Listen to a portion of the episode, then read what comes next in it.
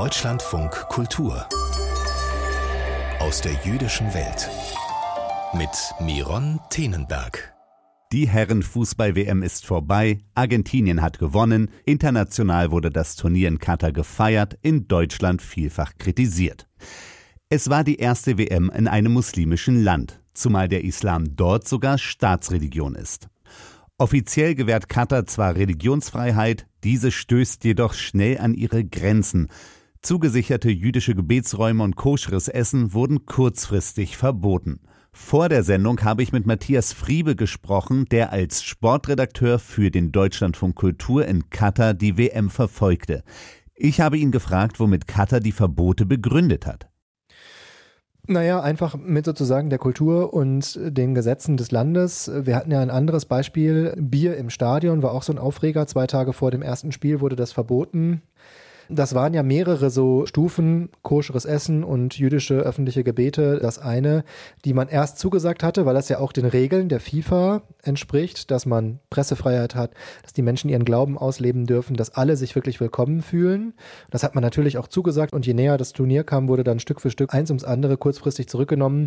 Das ist auch was, wo man die FIFA dann kritisch fragen muss, wie sehr sie ihre eigenen Regeln und Statuten durchsetzen oder vor dem Gastgeberland kuschen. Wir hatten eher das Gefühl vor Ort, dass die FIFA eigentlich der Handlanger der katarischen Regierung ist und das ist dann nachher einfach damit begründet worden, dass es nicht der katarischen Kultur entspricht und das auch so ein Satz, den wir immer gehört haben, wer hier hinkommt, muss sich unserer Kultur anpassen. Stichwort Regenbogen, Stichwort Proteste für Menschenrechte und wer ein Problem mit uns hat, der muss ja nicht kommen. Stichwort koscheres Essen. Dieses wurde ja wie das Bier kurzfristig verboten. Was haben jüdische Menschen, die sich koscher ernähren wollten, dann gemacht? Ich habe Kontakt aufgenommen mit der Allianz der jüdischen Gemeinschaften in der Golfregion und die haben mir schriftlich mitgeteilt, sie wollten aus Sicherheitsgründen kein Interview geben und lieber privat bleiben, so haben sie es begründet, dass sie das privat organisiert haben, versuchen Kontakte herzustellen, dass Menschen, die koscheres Essen gerne verzehren möchten, dann Anlaufstellen finden, wo sie das nicht offiziell, aber immerhin bekommen können. Das heißt also, dass es koschere Speisen nur privat organisiert unter der Hand gab. Von offizieller Seite bot man immerhin kalte, koschere Bagels mit verschiedenen Belägen an, aber keine warmen Speisen. Der Weltverband hat sich dazu nicht geäußert, stattdessen wohl eher ablenkend auf eine historische Begebenheit verwiesen. Es gab sechs Linienflüge der zypriotischen Airline TUS zwischen Tel Aviv und Doha.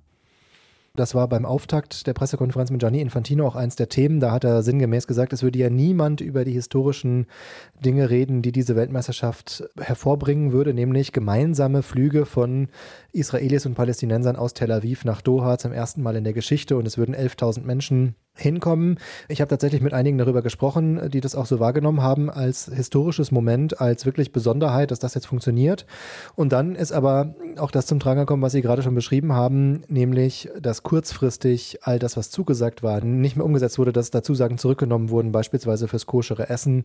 Und viele haben sich dann versucht zu arrangieren, so gut es ging, ich habe zum Beispiel mit einem israelischen Kollegen telefoniert und ihn dann auch getroffen, der mir erzählt hat, dass alle sich vorgenommen haben, möglichst nicht aufzufallen, möglichst sich in keine Diskussionen verwickeln zu lassen, um so dezent und in Ruhe wie möglich dieses Turnier zu verleben und da es äh, gar nicht erst zu größeren Zwischenfällen kommen kann.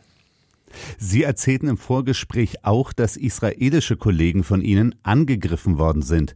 Wie konnten Sie sich auf eigene Faust gegen Übergriffe schützen? Wenn ein Reporter, mit dem ich geredet habe, dann häufig angegriffen wurde, beschimpft wurde, wo ihm die palästinensische Flagge während eines Interviews auf den Kopf gelegt wurde und ihm gesagt wurde, es gibt kein Israel, es gibt nur Palästina, dass der dann auch gesagt hat, er hat sich versucht, so weit wie möglich zurückzuziehen, hat mir auch erst kurz, bevor er mich treffen wollte, seinen Standort mitgeteilt, wo wir uns treffen können und hat versucht, allen Konflikten aus dem Weg zu gehen. Es ist dann ganz gut gegangen für ihn, er konnte sich dann auch relativ frei bewegen, aber er hat versucht, wirklich die Sicherheitsmaßnahmen ziemlich hochzuschrauben. Das Emirat Katar ist einer der größten Geldgeber der palästinensischen radikal-islamistischen Hamas. Diese Nähe hat auch Nancy Faeser erfahren müssen. Können Sie das kurz schildern? Nancy Faeser, die Innenministerin, war ja beim ersten deutschen Spiel da und hat auf der Tribüne diese von der FIFA verbotene Kapitänsbinde in Regenbogenfarben getragen.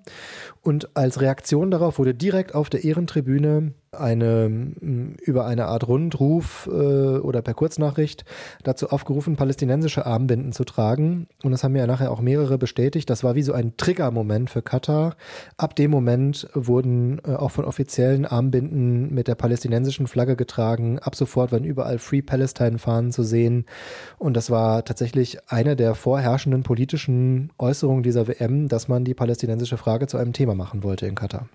Und das, obwohl Fahnen von Ländern, die nicht am Turnier teilgenommen haben, in den Stadien verboten waren und ohnehin die Rede war, Sport und Politik voneinander zu trennen. Matthias Frieber aus der Deutschlandfunk Kultur Sportredaktion berichtete über die verstörenden Erfahrungen von jüdischen Menschen während der Herrenfußball-WM in Katar.